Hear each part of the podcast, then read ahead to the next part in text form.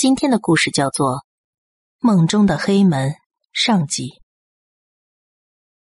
面前是一块肉，盛在白色大盘子里，烤得滋滋冒油的牛排，肉香刺激着我的食欲。没有佐餐的马铃薯或胡萝卜，我讨厌那种带有微妙甜味的胡萝卜，这正中我的下怀。肚子饿了。讨厌胡萝卜，饮料貌似是葡萄酒，想吃牛排。啊，看起来真好吃，可以吃了吗？当我打算要动手的那一瞬间，坐在桌子另一边的女人开口了。我心里想着：啊，原来如此啊！握起牛排刀。然后缓缓的把刀锋压在牛排上，锐利度欠佳的刀刃在肉块里难有寸进，想快点吃到牛排。说的也是啊，用力前后拉扯以后，刀刃切进去了，切断肉块的触感切实的传到了手上。一觉醒来。我发现自己在车站的月台上。二十岁出头的时候，我曾经在特殊行业里工作过。由于这种职业的特殊性，我的正常上班时间大多数都是晚上。开始工作没多久，我就完全变成了一个夜猫子。再过一小段时间，就会听到小区里每天早上一定会广播的那种恼人的旋律。我该出门的时间也快要到了，脑袋昏昏沉沉的回了几封短信，又发了几封新的短信，冲了澡，换上战服，前往工作的地点。在梦里，一直都是这样，很恐怖吧？这位客人叫做小萌，是个生面孔，他的五官轮廓棱角分明，完全没有办法跟“萌”这个名字扯上一点边。但这绝对不表示她的外观不漂亮，不如说，单就脸而言，一般的女性绝对无法与她相提并论。修长的双眼，肌肤的质感，身段发丝的光泽，青春艳丽的气息，无论从哪一个角度来看，她的美貌都超乎了漂亮女性的范畴，她超越了女性的格局。不知道是不是因为这种自我意识的影响。她给我的感觉非常的接近男性所想象的完美女性的形象，举手投足、言谈话语，还有引诱挑逗的手法。那是因为你先入为主的觉得那很恐怖，所以才会害怕。可是，在梦里就只能一直往前不停的走下去，太可怕了。他的双手在面前紧紧交握，对我诉说他最近时常会做的噩梦。自己亲身体验的噩梦，感觉起来就是恐怖到无以复加，但一旦讲给别人听，往往没办法获得共鸣。我觉得这主要是因为做梦的机制本身所造成的。梦境就是日常生活中的一种幻觉，如果做梦的时候脑神经感受到恐惧的错觉，梦境就会很恐怖。所谓的睡眠状态。其实就是视觉、听觉、嗅觉、触觉等等所有的感官与意识的联系都处在一种暧昧的情况之下的状态。虽然不能说这些感官在梦中与意识完全没有联系，但可以说睡眠时几乎不会感受到这些知觉。也就是说，梦境完全是属于大脑内部的世界。大脑在几乎完全与世隔绝的状态下感受到的幻觉，那就是梦。即使情感直接流入脑中，为梦境里的现象附加事后感受到的影响，也没什么好奇怪的。为什么就是没有办法传达这种恐怖的感受呢？所谓的梦本来就是这样啊！我有一个朋友，他也是这样。我对他说起替我介绍这份工作的学长所梦见的梦境，那是一个颇为超自然的梦。他独自一人在巨大的豆芽菜田里伫立着。我不知道现实世界里是不是真的有豆芽菜田这种东西存在，但是，他对我叙述这个梦的时候，就是一副自以为这个梦境非常恐怖的态度。那些豆芽全部都生长得异常猛烈，很恐怖吧？他是这么对我说的。学长似乎对我的反应不是很满意，坚持想让我说出“恐怖”这两个字。虽然我觉得梦很诡异，但并不恐怖，也没听说过他的童年时代有经历过什么跟豆芽有关的心灵创伤。应该是大脑里负责感受恐惧的部分对他的意识发出了这样的指令吧？什么呀，一点都不恐怖嘛！你看吧，即使自己觉得很恐怖。但是听当事人叙述的另一方就不见得觉得恐怖了呀。这样啊，那说不定我的梦也不恐怖了。没错那只是你的错觉而已。不过我是在用了消除噩梦的护身符之后才开始做噩梦的。捕梦网吗？对呀对呀，就是之前有流行过的那个。他说他本来是根本不会做梦的。他在跟朋友喝酒聚会的时候，说起了他不会做梦的事情。那是他们工作的地方的一群女公关之间的聚会，因为是在酒酣耳热之间，所以也没有人留意到底是谁说了什么。但是几天以后，他却从其中一个朋友那里拿到了这个捕梦网，就是曾经流行过一阵子，大家都拿来装饰房间或者车子的那种东西。因为电视剧里有出现过，所以人气爆炸性的提升。但现在几乎已经没有看到有人在用了。所谓的流行就是这样的。依照他朋友的说法，那个捕梦网是只要能连续使用一星期就可以获得幸福的道具。既然你都不会做梦，那就拿去试试看嘛。对方似乎是用这样的说法硬逼着他把东西收下的，因为他以往都没有做过梦，所以他不相信这个东西的效力。但毕竟也是朋友送他的东西，不尝试看看也感觉有点不好意思。结果就在他开始使用那个捕梦网之后，不要说是做梦了，根本就是遭受到了噩梦的袭击。只不过三天，他就开始受不了了。他所做的噩梦似乎是连贯性的。首先，第一天的梦境内容是打开了一扇巨大的门，他仿佛是在门打开以后就醒了。第二天就是进入那道门里边，走在路上的梦。接下来第三天也是走在路上的梦。他说，在那一条漫长的道路上不断的前进，令他感到非常的恐惧。我完全没有办法了解一直走在路上这件事情到底哪里恐怖了。如果要说走在一条看不见尽头的道路上会感受到不安，那我还能理解。但他所说的是走路这件事情本身令他感到恐惧。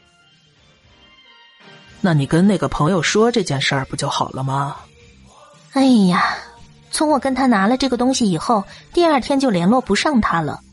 因为他真的挺忙的，后面补上的这句话感觉就像是个借口。不如把它丢掉吧。可是啊，不管我把它丢掉几次，它总是会回到我手边来。我感受到了一种不明所以的恐惧感，这样不就像是被诅咒的娃娃一样了吗？我很后悔当时说出了那种不经大脑思考的话。之后事情的发展。我想大家都能很轻易的预测出来了。他一边凝视着我，一边说：“不知道有谁愿意替我收下他呢？”再怎么说，我们也是服务业，这种时候我们根本没有拒绝的权利。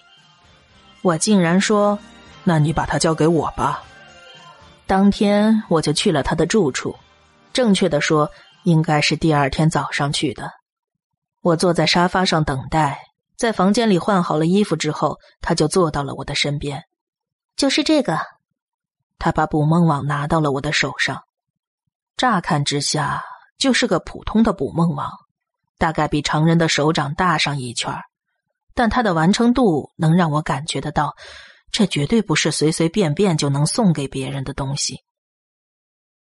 一般来说。捕梦网是在木头做的回形框架上缠绕蜘蛛网形状的网子，然后呢，在那四周会用羽毛或者石头、串珠等等的东西来作为装饰。石头的部分通常是绿松石，或者是外形类似的人造宝石。原矿的上半部分会有用来吊挂的布条。如果各位想看实际的图片，只要搜寻捕梦网的图，就可以轻松的找到了。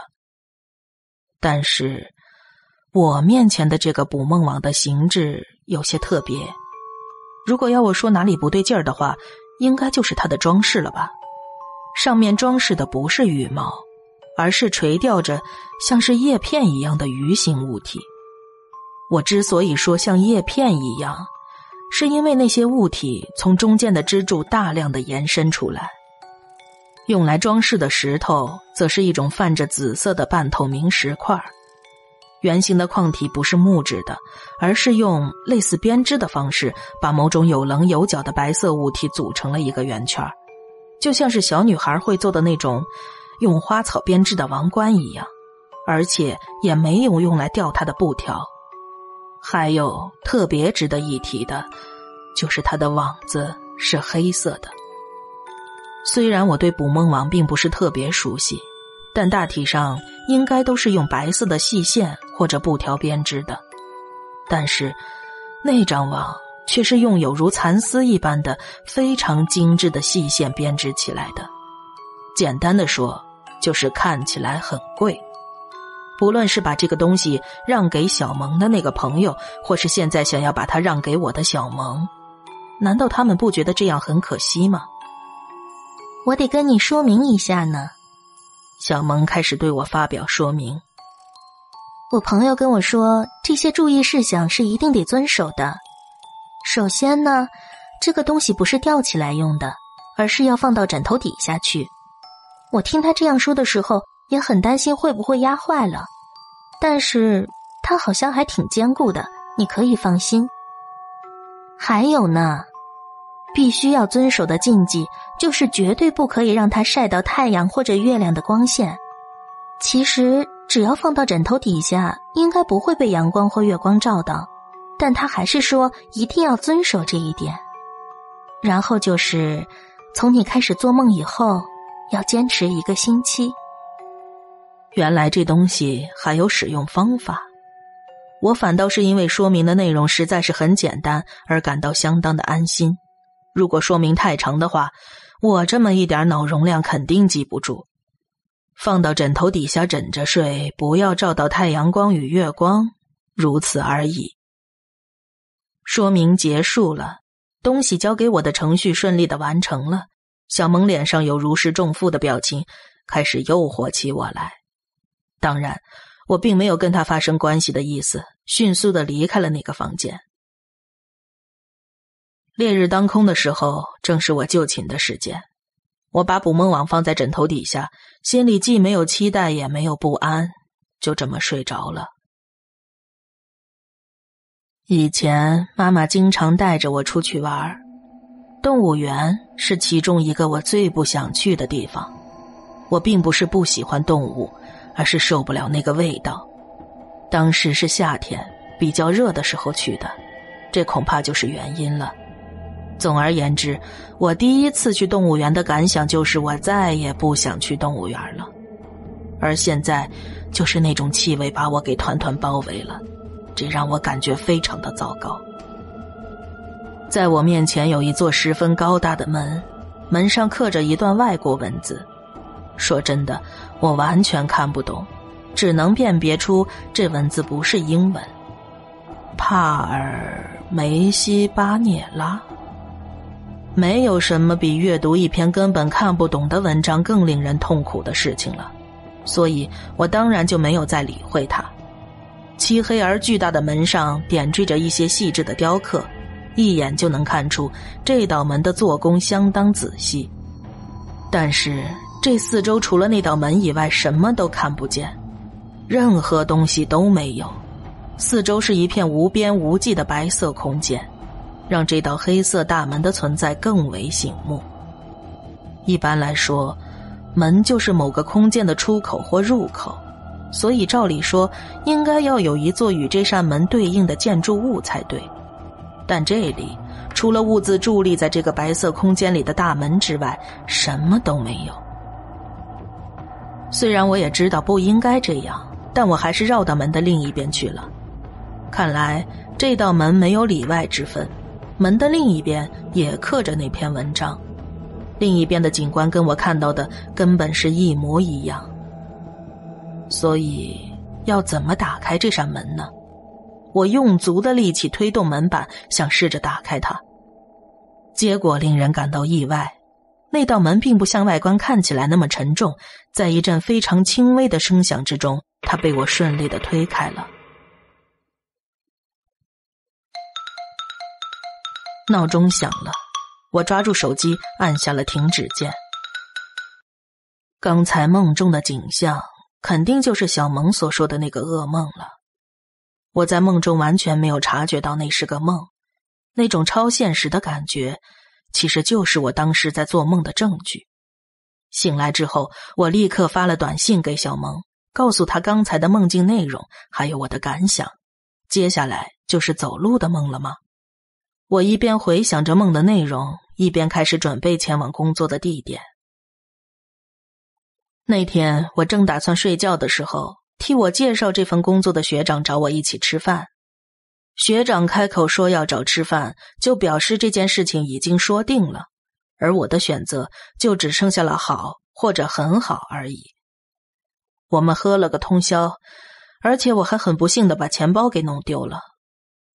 第二天，我就只能拖着一整夜都没有休息的身体，有如苦行锻炼一样的直接去上班了。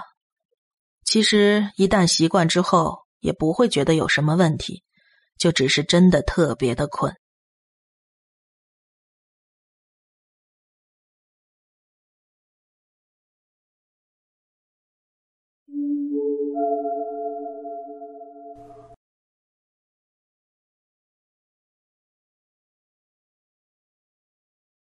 今天的故事叫做《梦中的黑门》下集。巨大的门在我身后，这么说，我刚才好像把门给打开了。面前有一条路，虽然我刚才绕到后边去的时候没有发现门后有任何东西，但现在面前却有一条路，大概有十米宽的一条大路。要说是座桥，应该也可以。道路两旁是一片黑暗，所以可以区分出中间有这么一条路。如果我背后没有那道门的话，我连要往哪里前进都无法分辨。就是这么一条没有任何事物存在于其中的道路，有一种不可思议的任务感把我紧紧包围，告诉我非得前进不可。我朝着门的反方向走去，路不断的向前延伸，看不到终点在哪里。但是，我可以区别出道路的外面是一片无比深沉的黑暗。要是从路上掉下去的话，可能就没救了吧。我心里这么想着，默默的继续往前走。没有尽头，也没有时间的感觉，很像才刚刚开始往前走，又有一种已经走了好几天的感受。毫无止境的恐怖，这确实令人感到毛骨悚然。我对于向前迈进感到踌躇，我害怕继续走下去。闹钟响了。哎，这是哪里啊？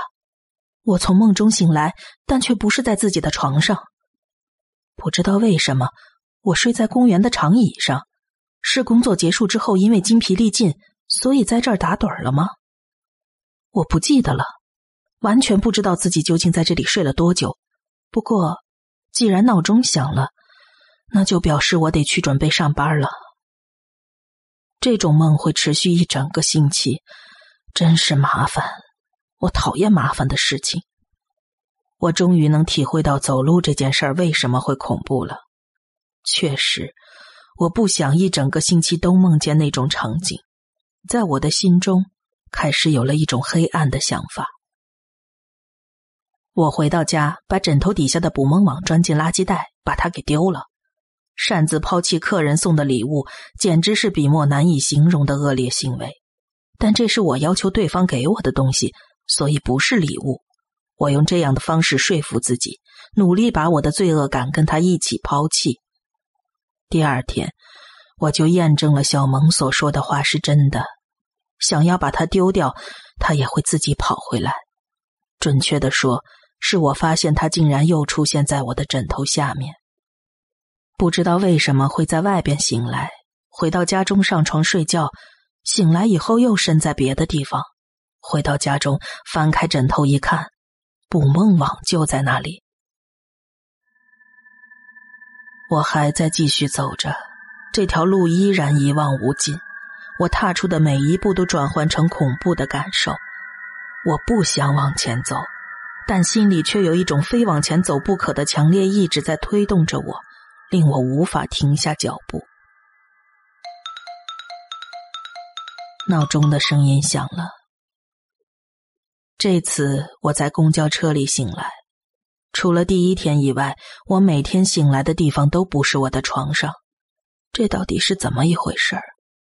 这次我应该是真的躺在床上睡着了才对呀，但我醒来的时候却已经在车里了。我发短信给小萌，她没有回应。明明我不想继续走下去，为什么我的脚却停不下来呢？停下来，停下来，停下来。快点停下来！不要再走了！不要再走了！不要再走了！不要再走了！不要再走了！明明这次睡觉之前我还特地确认过是在床上睡着的没错，这一次又是在车上醒来。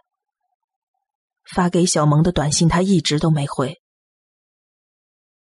一直走，一直走。五天前看到的那道黑门又出现了，就是那道刻着看不懂的文字的黑门。这里应该就是终点了吧？打开门之后，这次映入眼帘的不再是漫无止境的走道，取而代之的是楼梯，一道向下的楼梯。这道楼梯仍然像是没有尽头一样向下延伸着。它会通往哪里呢？无论再怎么往下走，永无止境的，周围就只有这道走不完的楼梯。虽然只是单纯的沿着楼梯往下走，并没有发生什么奇怪的事情，不知道为什么，心里却一直有着强烈的恐惧感。好恐怖！好恐怖！好恐怖！好恐怖！好恐怖！我真想快点结束这场噩梦，拜托快点让它结束吧！不知不觉中，已经走到了楼梯的最底部。这里是摆着一套桌椅的大厅，桌子对面坐着的是个女人，应该是个女人吧，但是这个女人竟然没有脸，眼睛、鼻子、嘴巴那些应该长在脸上的东西通通都没有。看着这个可怕的女人，我想转身拔腿就跑，但身体却不听使唤，像是生了根一样，紧紧的钉在大厅的地板上。请用吧。女人向我递上一只装着深红色液体的玻璃杯，说道：“没有五官的女人，在她开口的同时，脸上裂出一道缝隙，像是嘴巴一样。在出声的同时，一张一合，边说话还边溢出跟酒杯中颜色相同的血一般的深红色的液体。看着眼前这个可怕的女人，我当然不可能去喝这杯东西，满脑子只想着赶快离开这里。”突然之间，我在错愕中醒了过来。虽然再过两天一周就结束了，但是从这五天做的梦来看，这个捕梦网根本不可能会让人获得幸福。我后悔当初根本不该收下什么捕梦网，这么可怕的梦魇，无论是谁，一生也不想要看到一次的噩梦。让我深深感到害怕的因素有两个，第一。完全无法预测这个梦将会变出什么结果。第二，为什么我会在高楼的天台上醒过来？醒来的时候，我的一只脚正踩在天台边的铁栏杆上。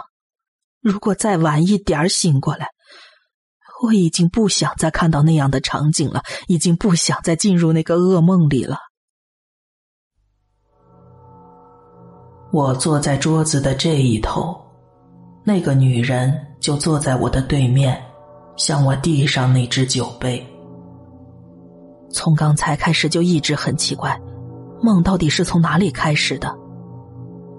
犹豫了一下，接过了酒杯，一口气的喝完了。明明从内心深处恐怖到绝望到要大叫，我却无法拒绝那杯酒，甚至连站起来离开这里都办不到。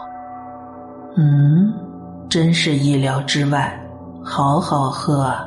这个真好喝，真好喝。为什么我会把那种东西喝下去了？身体完全不理会我的抗拒，思考也已经不在我的掌控之中。好好喝，还想多喝一些。我到底在说些什么？究竟我怎么了？面前是一块肉，盛在白色大盘子里，烤得滋滋冒油的牛排。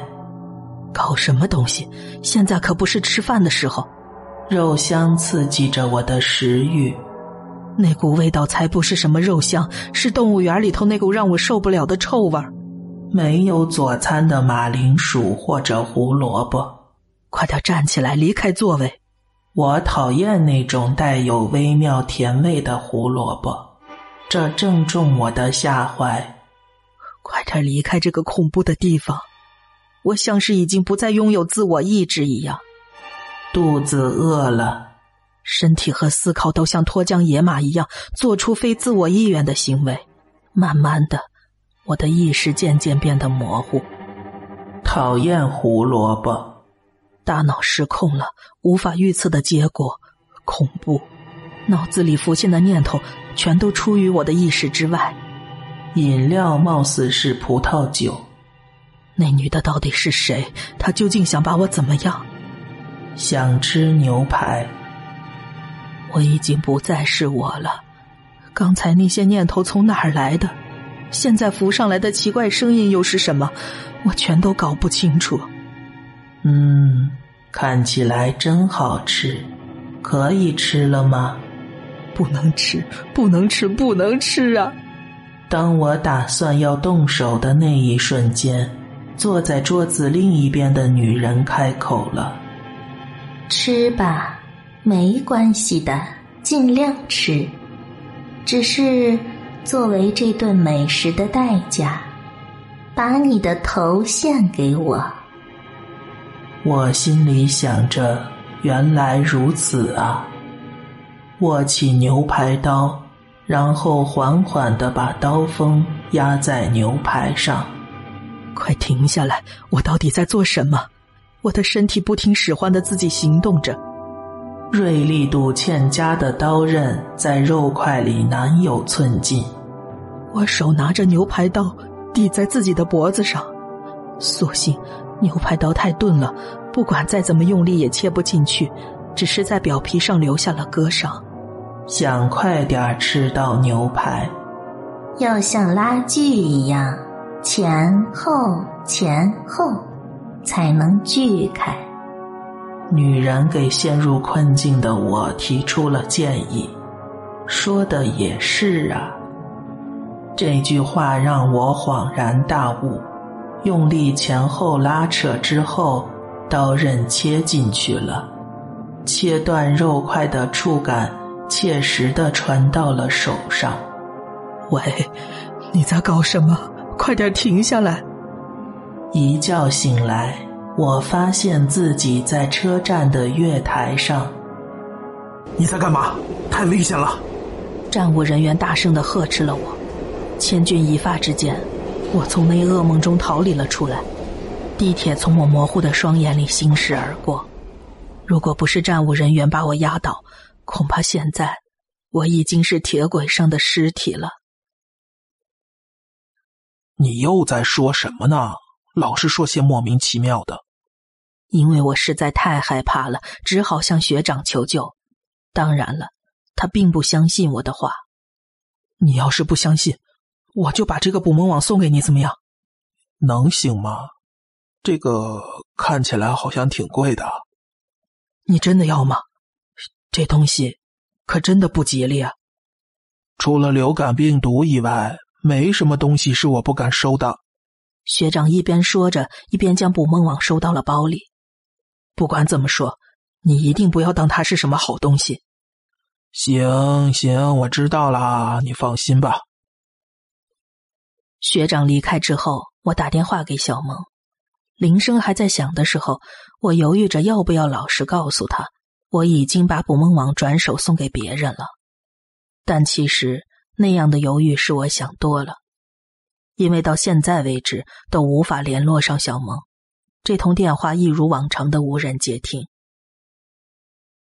小萌一定是想赶紧逃离那种噩梦，才把捕梦网转手送给我的吧。他的心情，我现在也感同身受了。我对学长也做了相同的事情。第二天，久违的，我从床上醒了过来。一醒来，我就立刻给学长拨了电话。喂，我正想给你打电话，你就打来了。托你的福，我梦到了很酷的东西。哎，学长的心情好像很不错呀。你梦到黑色的门了吗？你是说罗丹之门吗？那还真是很壮观呢。嗯，你怎么知道那是什么门？难不成你看得懂上头的文字吗？你怎么上的学呀？那是常识，常识。你可别挖苦我了，我差点就死了。你快告诉我怎么回事明明门上已经写了不要随便闯入，你还要闯进去。那就是你自己不对了。什么呀？在自己的梦里头推开梦里的门，也有错了吗？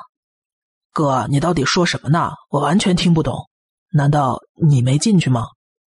我没进去啊，我在外头晃了一下就醒过来了。你的意思是不进去才是正确的做法吗？嗯。话说，你知道这捕梦网是什么做的吗？不知道。是人骨和头发做的，啊？哎，对了，你是不是说这个不能照到阳光和月光啊？是，绝对不能。哎呀，糟了！我现在正跟这玩意儿一块沐浴在阳光下呢，它裂了一条缝儿，还开始冒着烟，这味道就跟野狗一样臭。嗯，搞了半天。竟然这么简单吗？甚至根本不会遇到危险，只要不进门，就不会发生诡异的事情。能直接从梦里醒过来吗？学长把捕梦网拿到月光底下试过，也没发生什么事儿。所谓不能照到阳光和月光的禁忌，不遵守也无所谓，只要不进地狱之门就好。忽然间，我好像领悟到了什么，在这过程中。已经过了六天，我在最后一天把捕梦网推给了学长。如果我把最后一天的梦也做完，究竟会发生什么事儿呢？那个没有脸的女人会对我做什么呢？恐怕跟我想象的一样吧。我的名字会出现在报纸上的某个角落。每年自杀的人那么多，我可能甚至不会上报纸的。在那之后。我和学长也都没有再做过那种梦。门上的铭文、无止境的道路和楼梯、没有脸的女人，都没有再出现在梦里。学长说，只要看过但丁的《神曲》，大概就会了解。即便如此，我之后也没有特意去看过那本书。学长打从一开始就压根儿不信邪，他才能用最快的方式破解了捕梦网。结束了这一切。对于根本没打算用这样的方式获得幸福的人而言，捕梦网这种号称能让人获得幸福的道具，根本是无关紧要的。学长啊，你一定会有好报的，我一直在心里默默的祝福着他。